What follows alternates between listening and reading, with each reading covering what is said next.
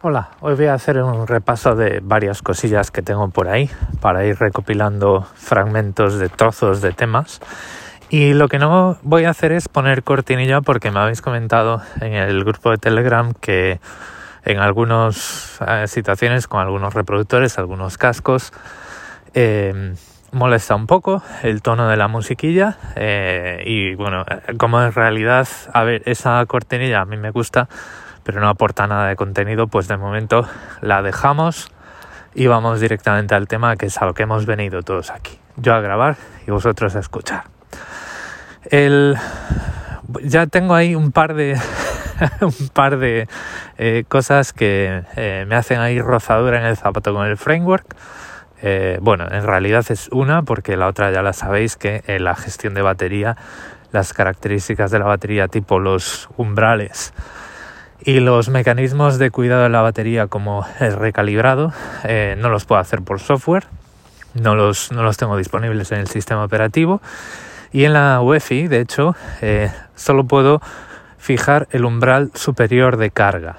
Entonces eh, esto lo que quiere decir es que si tengo el portátil con un umbral al 80% por ejemplo y lo tengo enchufado, el portátil se está cargando se está cargando un, entre un 4% y un 6% eh, tan pronto eh, la batería baja de ese nivel. Entonces no es como decir, oye, pues yo lo tengo entre un 55, el umbral inferior a un 80, como lo tenéis en el ThinkPad.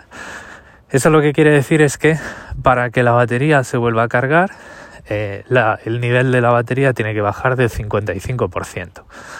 En ese, en ese caso, con una configuración así, la batería te dura muchos más años porque minimizas el número de ciclos que le haces, ¿vale?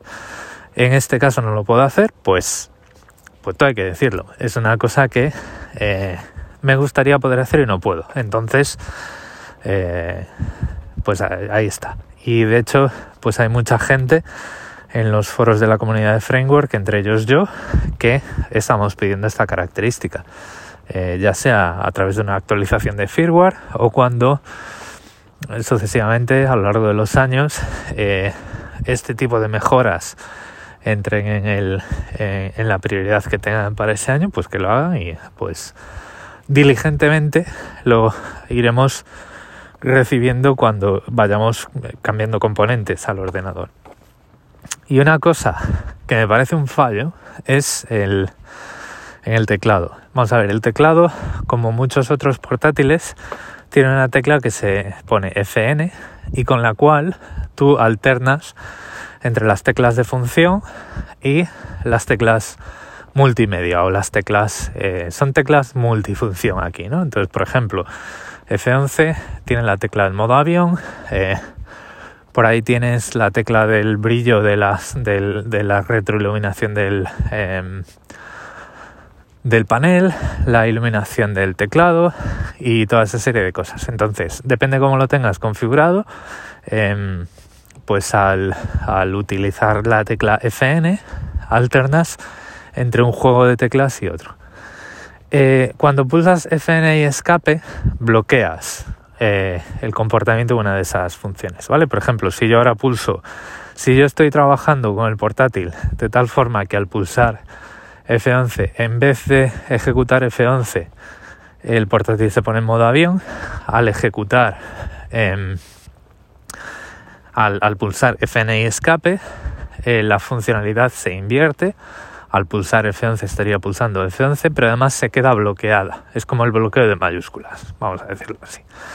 Normalmente, si F11 es modo avión, eh, la, función alternativa si F11 es modo avión, para pasar a ejecutar F11 tendría que pulsar Fn y F11. Bueno, seguro que los que tenéis un portátil lo, lo entendéis, lo sabéis. Los que tenéis un portátil decente, sin touch bar, hay que decirlo, lo recordaréis. Y a lo mejor si tenéis touch bar, pues lo recordáis vagamente como pues una cosa eh, venerada y respetable el, la, claro, yo muchos de los portátiles que tuve, portátiles eh, corporativos y tal, los portátiles Windows que tuve, el ThinkPad, cuando tú em, utilizabas este bloqueo, este, este modificador permanente del teclado, FN y escape, en la tecla de escape se encendía un pequeño LED que te permitía saber si el teclado estaba configurado en un determinado momento para ejecutar F1 a F11 o las otras movidas. Y este teclado no tiene ese LED, entonces no hay forma de saber sin hacer una prueba si el teclado va a ejecutar F1, es decir, te va a sacar la ayuda al pulsar F1 o te va a poner por lo que sea que toque, que no me acuerdo. El, el imaginaos, te, te pone el, sonido, te hace un, te mute, eh, te, mutea el portátil, ¿no? Eh, y claro, podríamos decir, no, pero esto seguro que en Linux hay alguna forma de recuperar ese indicador de alguno de los ficheros que hay bajo proc y este tipo de cosas, bueno, pues la, realidad es que no, porque estas cosas los teclados las hacen enteramente por hardware. Entonces, hay muy pocos teclados que exportan este modificador, este indicador de estado a través del controlador y con este teclado de framework y en Linux este no es el caso. Entonces, pues yo estoy utilizando el ordenador y para ver si eh, cuando a lo mejor quiero pulsar F5, pues a lo mejor eh, se me cambia el brillo del teclado. y entonces tengo que decir yo, oh, lo tengo configurado de la otra manera y tengo que irme a FN F5. Entonces, esto es claramente una carencia y ya hay gente por ahí eh, recordándoselo. Em, claro, este aquí ya dependes a que cambien el proveedor o que cambien el modelo del teclado y, que anuncien esa característica, pero bueno, pues es lo que es lo que toca.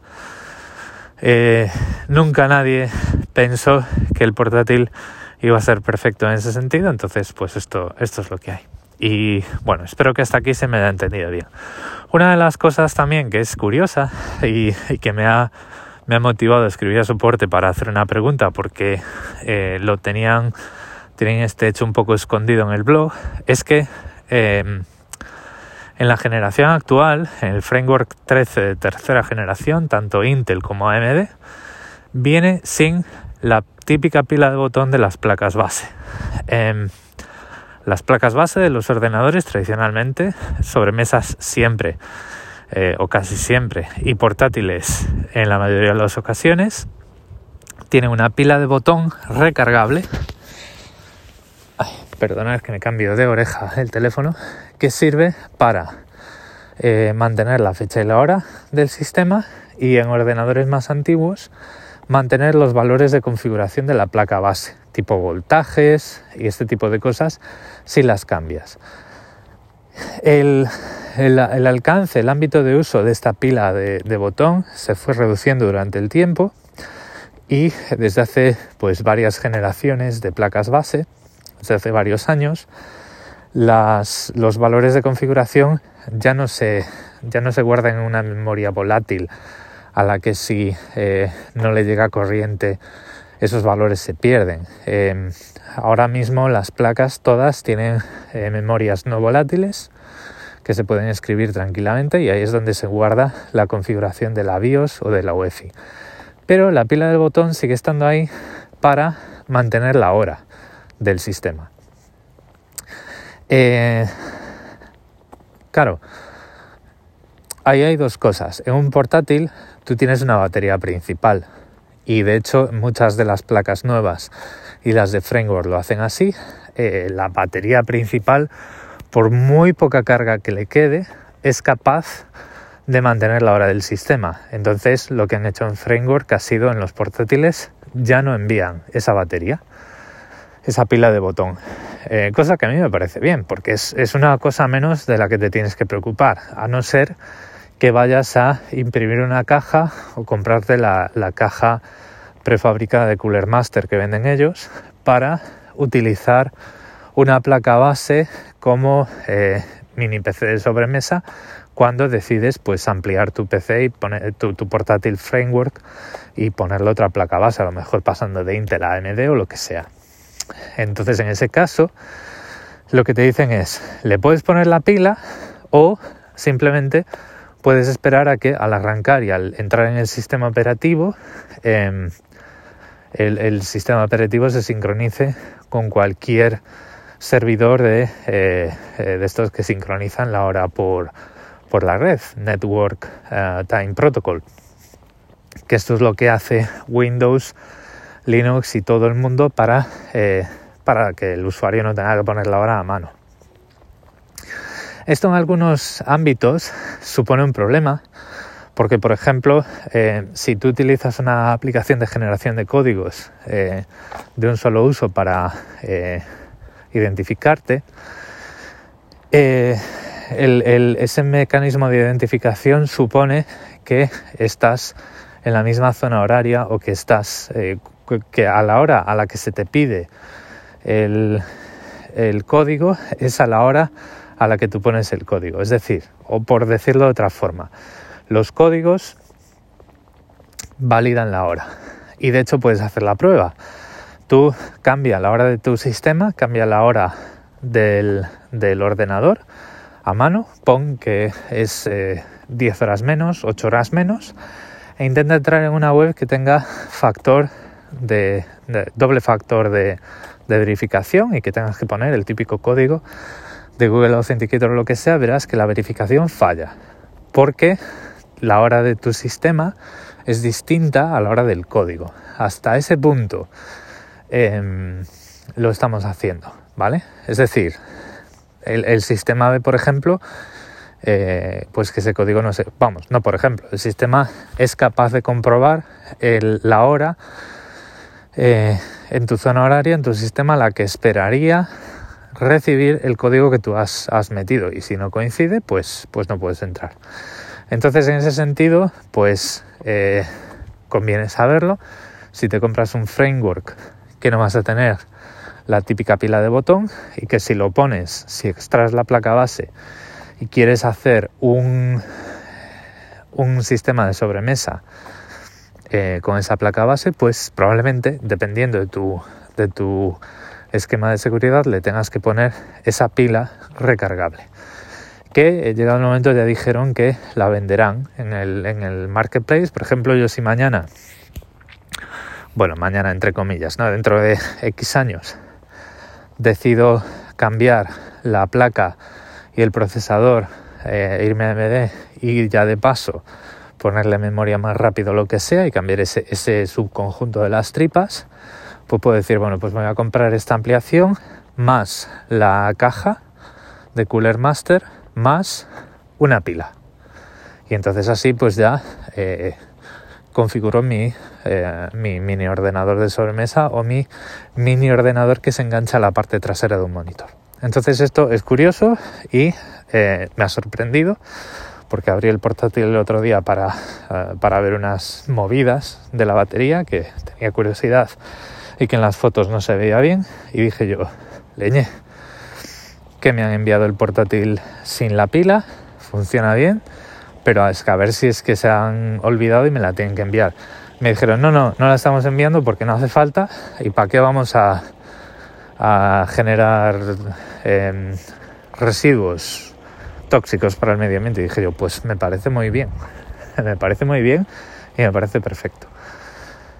Entonces, bueno, pues esto es curioso. Más cosas que os quería comentar. Bueno, sabéis que hace unas semanas os comenté que me había comprado un, escritorio eh, elevable y un taburete de estos modernos para trabajar pues más erguido, forzarme una postura. Em, este es una de estas cosas que le llaman taburete de trabajo activo y no sé qué. Bueno, pues el, el escritorio muy bien, el taburete lo odio, así que pues ya me he comprado una silla de oficina que probablemente esta noche o mañana esté disponible para recoger en, en Officeworks, en, en, mi comercio local de Officeworks. Y bueno, pues eh, esto no, no quiere decir que no vaya a utilizar ya más el escritorio elevado, sino que cuando quiero sentarme, el taburete me resulta incomodísimo. Em, me corta la circulación de las piernas, el borde, mal, mal. No estoy hecho yo, a ver, yo no digo que el taburete sea malo, seguramente sea muy bueno, pero yo no estoy hecho para, para ese taburete, entonces el taburete no lo voy a tirar, se va a quedar por aquí, cuando eh, le diga a mi mujer, oye, mira esto tal, pues siempre se puede, o cuando vayamos a contratar algo juntos o lo que sea, siempre se puede sentar en el taburete y mirar por encima del hombro, o pues en algún momento pues lo, lo daremos o lo venderemos a quien lo necesite. Pero em, eh, una de cinco estrellas no lo recomiendo para mí. Si por ejemplo tú en vez de pensar, pesar 90 kilos, que no los aparento, ¿eh? a mí la gente me piensa, o sea, a mí la gente me ve y piensa que debo pesar unos 75, 78 kilos, pero la realidad es que peso 90.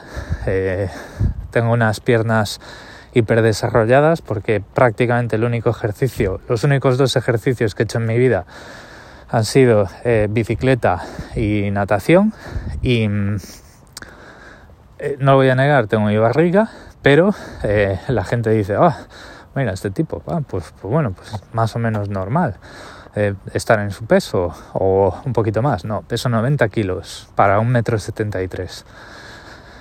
O sea, que ojo. Entonces, no sé, no me, no me resulta nada cómodo, ni ergonómico, ni nada que se le parezca. Entonces, bueno, pues eh, cuando monte la silla y la pruebe, pues ya os diré qué silla es y qué tal resultado me da, por si alguien está en una situación parecida o tiene que renovar mobiliario para trabajar desde casa y le interesa. Eh, por hoy nada más, lo voy a dejar aquí. Muchas gracias por el tiempo que habéis dedicado a escucharme. Recordad que en las notas del episodio tenéis todos mis medios de contacto y un saludo.